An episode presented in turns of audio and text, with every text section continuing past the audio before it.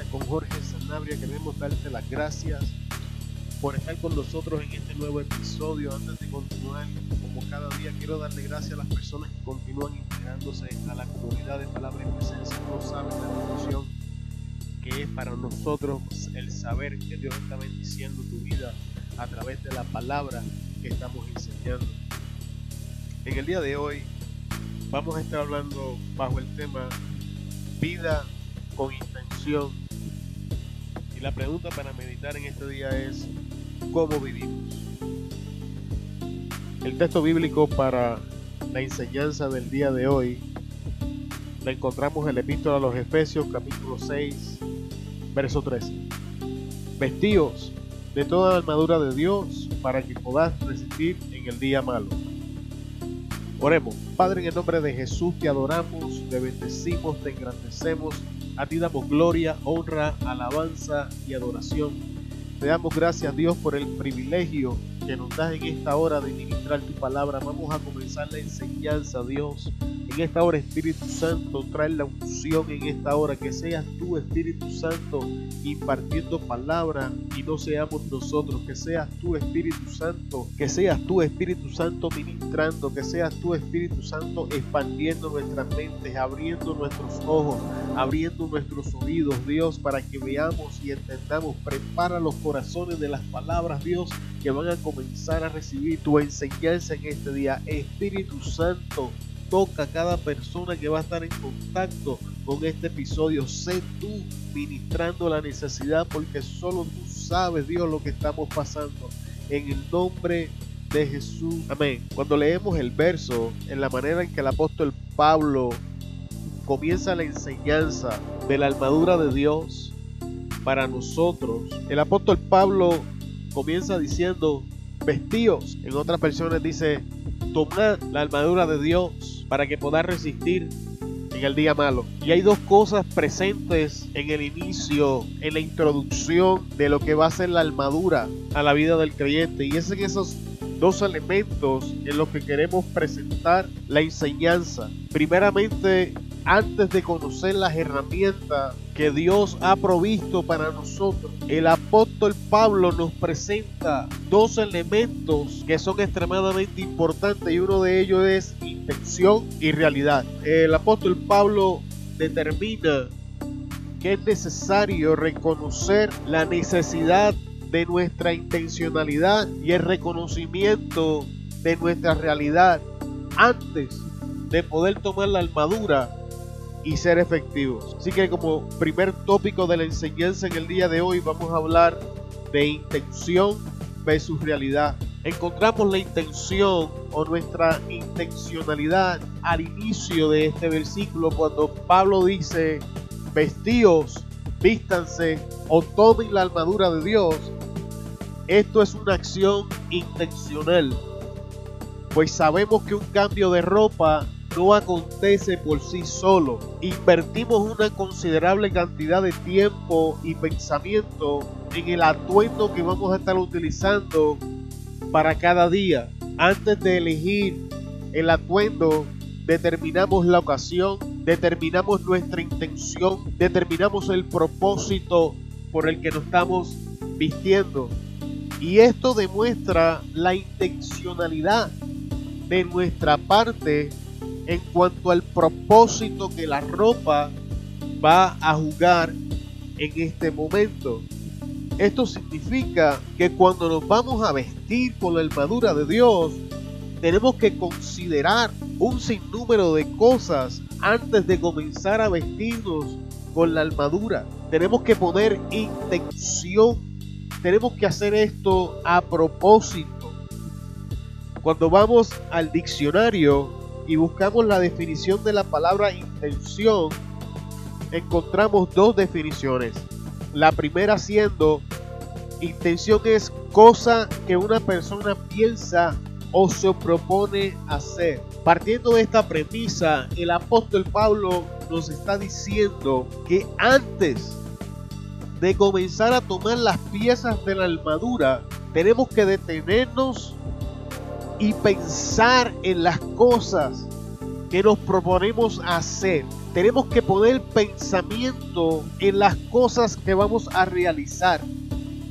Tenemos que poner pensamiento en las cosas que vamos a realizar para entonces tomar la armadura efectivamente. Porque si no prestamos atención a las cosas que vamos a enfrentar en ese día, si no prestamos atención a los pensamientos, si no ponemos atención a nuestras ideas, porque aquí viene la segunda definición de intención, es una idea que se persigue con cierta acción o comportamiento. Significa que antes de tomar la armadura de Dios, antes de iniciar nuestro día, antes de iniciar la batalla, tenemos que tomar en consideración qué ideas tenemos para ese día. Tenemos que tomar en consideración qué metas tenemos en ese día. Tenemos que tomar en consideración en qué manera nos vamos a estar comportando en ese día. Porque podemos vestirnos elegantemente y si nos vamos a la cancha a jugar baloncesto, el atuendo no va con nuestro comportamiento. El atuendo no va con la tarea que vamos a estar realizando. Y aunque la armadura de Dios es una sola, la diversidad de palabras varía conforme a la situación a la que vamos a estar enfrentando. Y esto es importante que lo entendamos. Porque dando por ejemplo, si usted está enfrentando una situación donde el problema está en sus ojos, no va a hacer uso de una cita que, que soluciona la codicia. Como estamos viendo, la acción y la herramienta que estamos utilizando no van a la par y Pablo dice que no es sencillamente tomar la armadura de Dios por decir hoy me voy a poner la armadura de Dios, sino estar consciente de qué áreas estamos cubriendo con la armadura de Dios, es crear intencionalidad y presentar la debilidad y presentar nuestras faltas y presentar nuestras acciones con una idea clara, con un pensamiento preciso ante la presencia de Dios para vestirnos efectivamente y proteger el área que está siendo atacada. El otro punto que Pablo presenta es la realidad. Pablo hablaba del día malo, Pablo hablaba del día donde las cosas salen como se planearon. Pablo hablaba del día en que se desataron las tormentas del infierno en nuestra contra. Pablo hablaba del día donde enfrentamos adversidad. Pablo hablaba del día que iba a llegar. Cuando buscamos en el diccionario realidad, él dice aquello que existe de forma efectiva o vigente en el mundo. Cuando hablamos de la realidad, tenemos que entender algo muy importante de la realidad, es que la realidad difiere entre persona y persona. La realidad de un individuo no es necesariamente la realidad de otro, porque en el punto en que vive esa persona, no hablo del planeta, hablo del de su. El mundo en el que vive esa persona no es el mismo en el que vive en el que vivo yo. Las circunstancias de esa persona definitivamente no son las mismas que estamos enfrentando nosotros. Y tenemos que tomar esto en consideración porque esto revela el por qué la intencionalidad es tan importante. Porque usted no puede tomar la enseñanza de tal o cual maestro, de tal o cual predicador y aplicarla tal como él la aplicaba a su vida, porque la realidad de ese predicador no es la misma suya, la realidad de ese maestro no es la misma suya, la realidad mía en el momento que estoy dando esta enseñanza definitivamente no es la misma que usted está enfrentando. Así que si yo le dijera cómo aplicar la armadura de Dios en su vida, es muy probable que no le funcione. Por eso es que tiene que prestar atención a sus circunstancias. Por eso es que tiene que prestar atención a, sus ideas. Por eso es que tiene que delante de la presencia de Dios y presentar el plan que se ha hecho para que Dios te guíe de manera efectiva con qué piezas de la armadura se va a vestir. Porque la Biblia se compone de 66 libros y en cada uno de esos libros hay un número de versículos.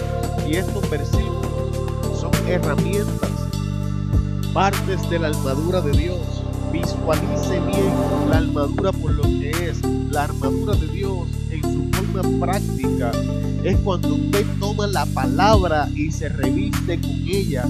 Así que así como hay un sinnúmero de realidades que nosotros enfrentamos, así como hay un sinnúmero de situaciones, hay un sinnúmero número de versículos que le van a ayudar a enfrentar efectivamente tal circunstancias y solamente se alcanzan haciendo uso de la intención. Solamente serán efectivos cuando nos detenemos, pensamos y meditamos en la veracidad de la palabra para aplicarla a nuestras circunstancias. Llegando a una conclusión en cuanto a esta primera parte de la enseñanza en el día de hoy, podemos entonces decir que Pablo intentaba hacernos ver claramente que la intencionalidad de nuestra parte va a generar cambios permanentes en nuestra realidad. Pablo intentaba presentar ante nuestros ojos que la intencionalidad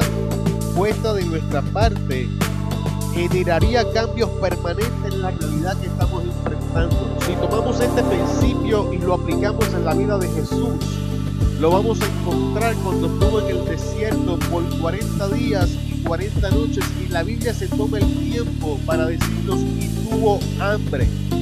La realidad de Jesús fue que estuvo ayunando por 40 días y 40 noches donde no comió nada, donde se estaba consagrando, donde se estaba preparando para dar inicio a lo que sería su ministerio público dice la Biblia que su realidad tenía hambre en el punto de Jesús en ese instante, estando consagrado, estado buscando la presencia de Dios, estado separado para iniciar su carrera, tenía hambre. El diablo sabía esto, el diablo conocía la realidad en el mundo de Jesús en ese momento. El diablo entendía las circunstancias de la necesidad de Jesús. Presta atención porque esto es importante. El diablo conoce sus circunstancias.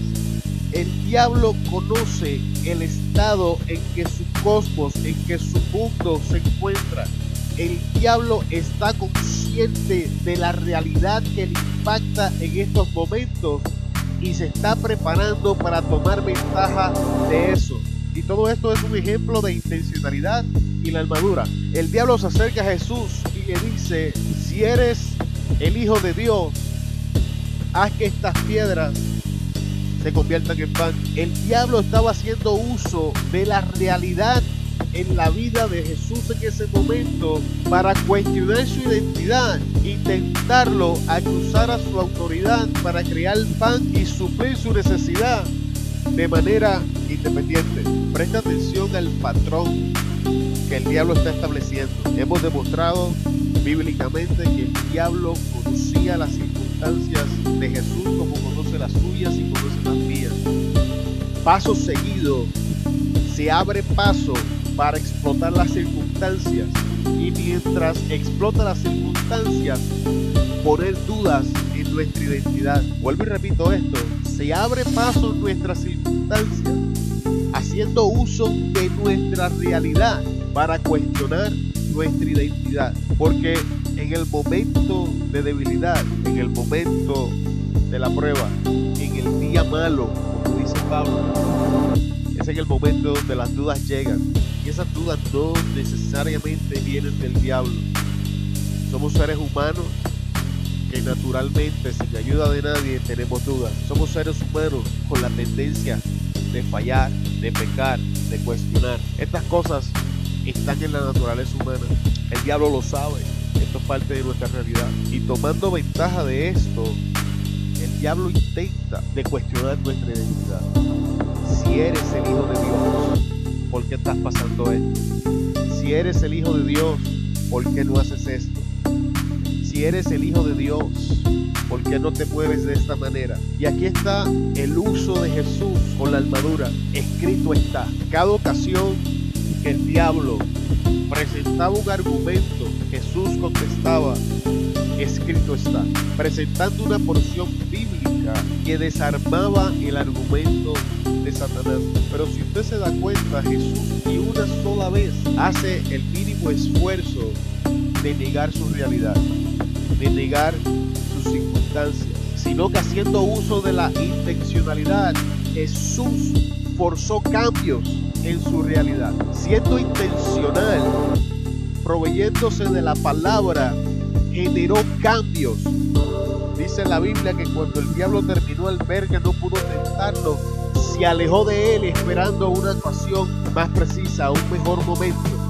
Y que los ángeles vinieron y le sirvieron. Es importante que usted preste atención a cómo Jesús hizo uso de la armadura. Escrito está, cada vez que Jesús decía escrito se estaba revistiendo, se estaba vistiendo. Y cada vez que estaba en la escritura, era un misil dirigido en contra de la fortaleza del enemigo. Así que esto demuestra lo que estamos enseñando cuando estamos iniciando este, este episodio, de que la armadura de Dios se compone de la veracidad bíblica. Usted se reviste de la veracidad bíblica. Y esta veracidad bíblica, Pablo la divide grupos que nos facilitan el estudio de la veracidad bíblica. Ahora vamos a entrar a la segunda parte de la enseñanza en este día. Hasta este momento hemos presentado ante ustedes la intención de Pablo con la apertura de este versículo para mostrar ante nuestros ojos la forma correcta de hacer uso de las herramientas que Dios nos ha dado. En esta segunda parte vamos a hablar de un estilo de vida que es el enemigo, es la causa de que muchas personas no pueden ser efectivas en su vida como creyentes. Es la razón, es la raíz de por qué personas no pueden hacer de la armadura de Dios efectivamente. Y vamos a hablar de la vida casual. Casual es definido como impensado, accidental, inconsistente, esporádico. Mientras Pablo en la Biblia nos dice que tenemos que ser intencionales, que tenemos que pensar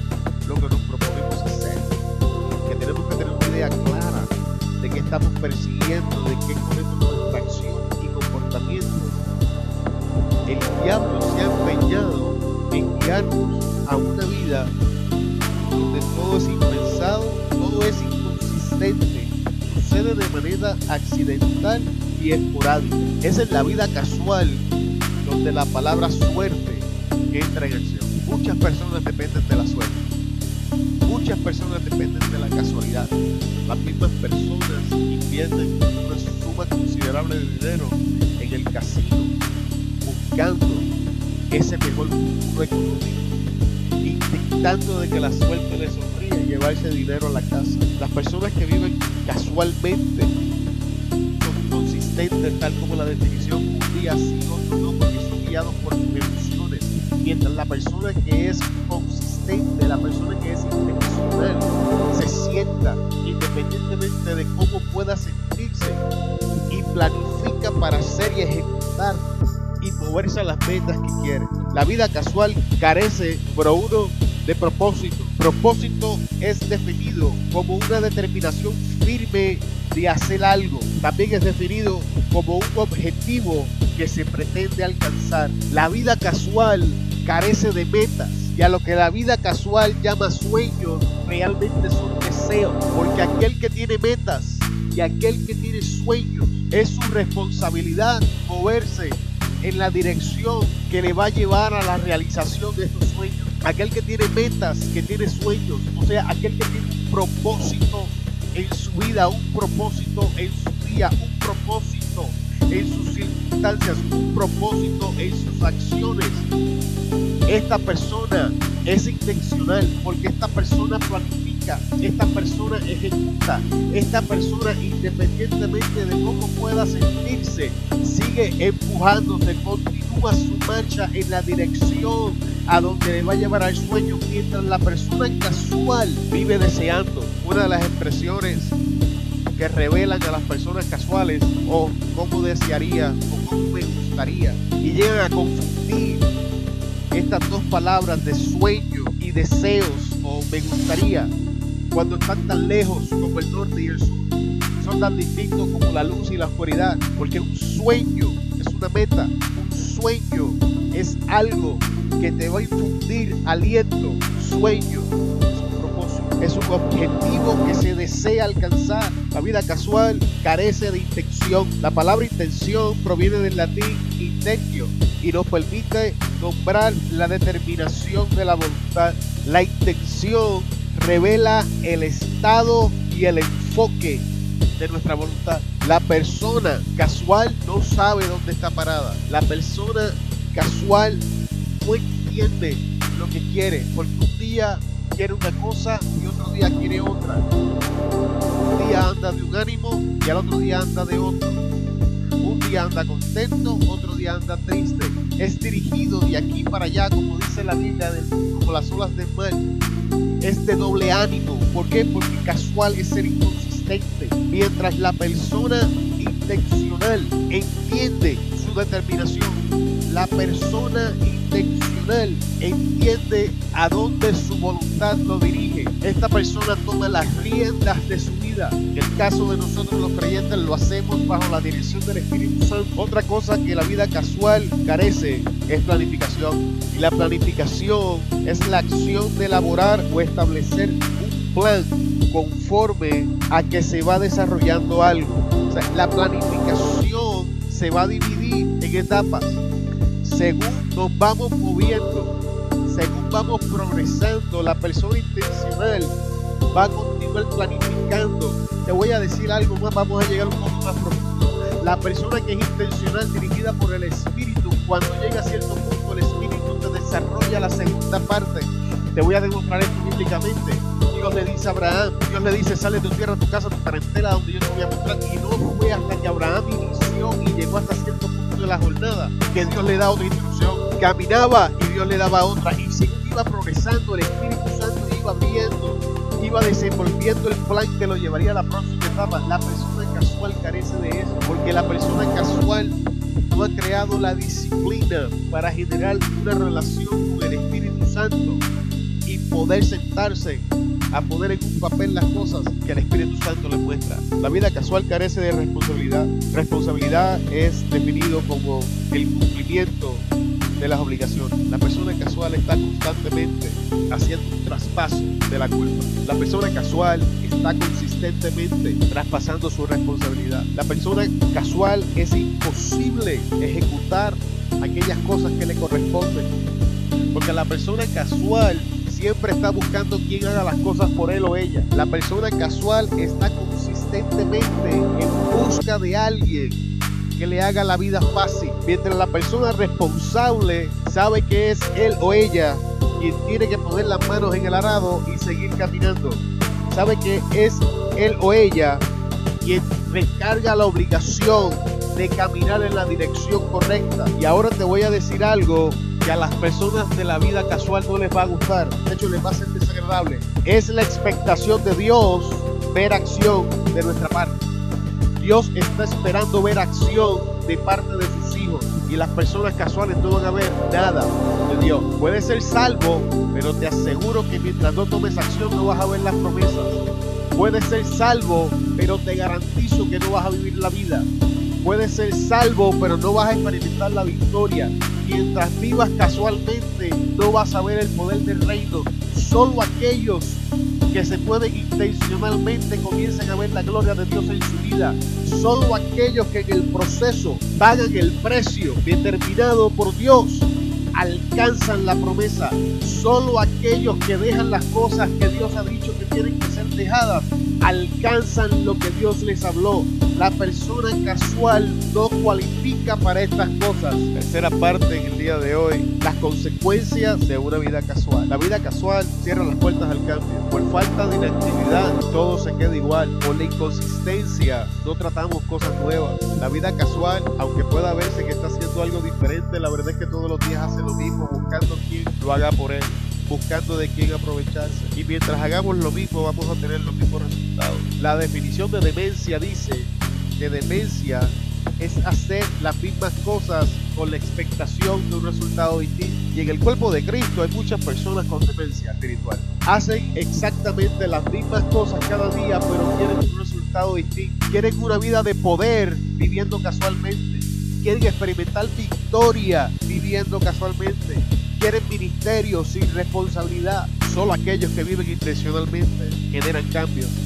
Porque Comenzando en la apertura de esta enseñanza, demostramos bíblicamente que tu intencionalidad va a generar cambios en tu realidad, cambios permanentes. Nos impide madurar. La vida casual, por tanto, nos priva de la responsabilidad, nos quita la oportunidad de crecer y madurar, lo que nos esclaviza a ser niños espirituales toda la vida. El apóstol Pablo le dice a los corintios, no eran maduros, no son, no eran ni son maduros todavía, eran niños espirituales y por eso tenía que darle leche y no les podía dar vianda. Si Dios lleva años diciéndote lo mismo, lo mismo, y cada predicación es la misma enseñanza, la misma enseñanza, estás viviendo casualmente, eres niño espiritual, te has estancado en la etapa de la niñez espiritual y no has podido crecer y Dios no te puede dar vianda, te tiene que seguir dando leche. También nos priva del aprendizaje por cuanto somos somos irresponsables, traspasamos responsabilidad, no aprendemos de nuestros errores porque andamos buscando culpables, nunca tomamos la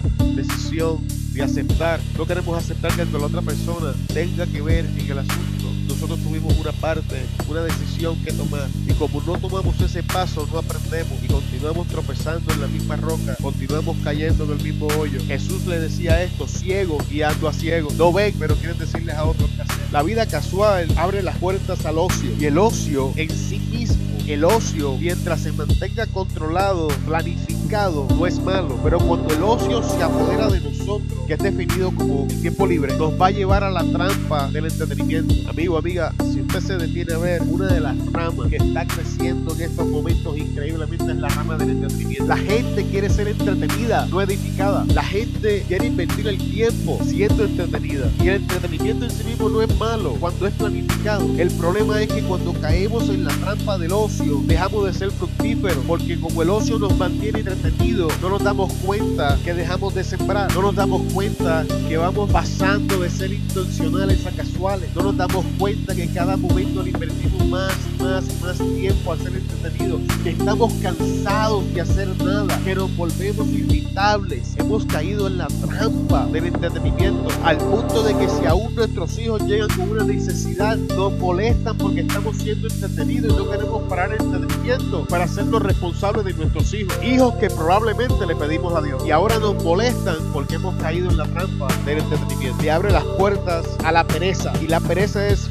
falta de ganas o ánimo para trabajar o hacer cualquier cosa. Mientras el ocio nos lleva al entretenimiento, la pereza se carga de debilitar nuestro ánimo está bien porque esto es importante, trabajan de la mano. El ocio te lleva a invertir tu tiempo libre en el entretenimiento, sea cual sea el entretenimiento. Y esto le abre las puertas a la pereza, que es la falta de ganas, es el estado emocional donde no queremos hacer nada, es el estado de ánimo donde ya no queremos emprender nada nuevo, donde ya sabes qué, estoy cansado. Y esto, amigo, es un problema porque la Biblia nos llama a ser fructíferos. Y un detalle importante de ser fructífero es que tienes que ser intencional para ser fructífero. Para ser productivo tienes que ser intencional. Es imposible ser productivo y ser casual. Es imposible ser fructífero y permanecer entretenido al mismo tiempo. Puedes ser productivo y planificar tiempo de ocio, tu tiempo de entretenimiento sin darle cabida a la pereza. Pero no vas a ser productivo mientras te entregas al ocio cayendo en la trampa del entretenimiento y dándole cabida a la pereza que ahora te roba ánimo de emprender, de continuar luchando por tu sueño. Lo que sencillamente nos lleva a la irresponsabilidad, que es la incapacidad. Okay, lo que nos lleva a la irresponsabilidad, lo que nos lleva a la irresponsabilidad, que es la incapacidad y falta de voluntad de una persona para cumplir una, obligación o. Digo, ha sido mi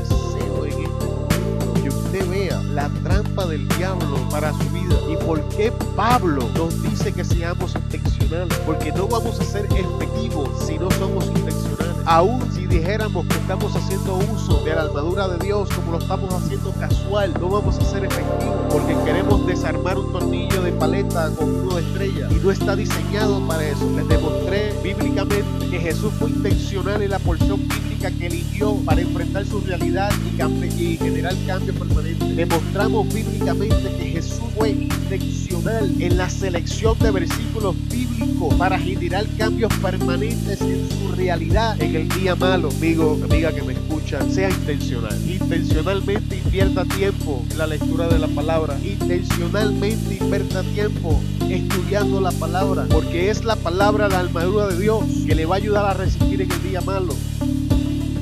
Porque su realidad no va a cambiar hasta que su intencionalidad genere cambio sobre ella. Te bendigo en el nombre de Jesús y te damos gracias por estar con nosotros en este día estudiando este tema de vida con intención, cómo vivimos. Te veo mañana en el nombre de Jesús. Amén.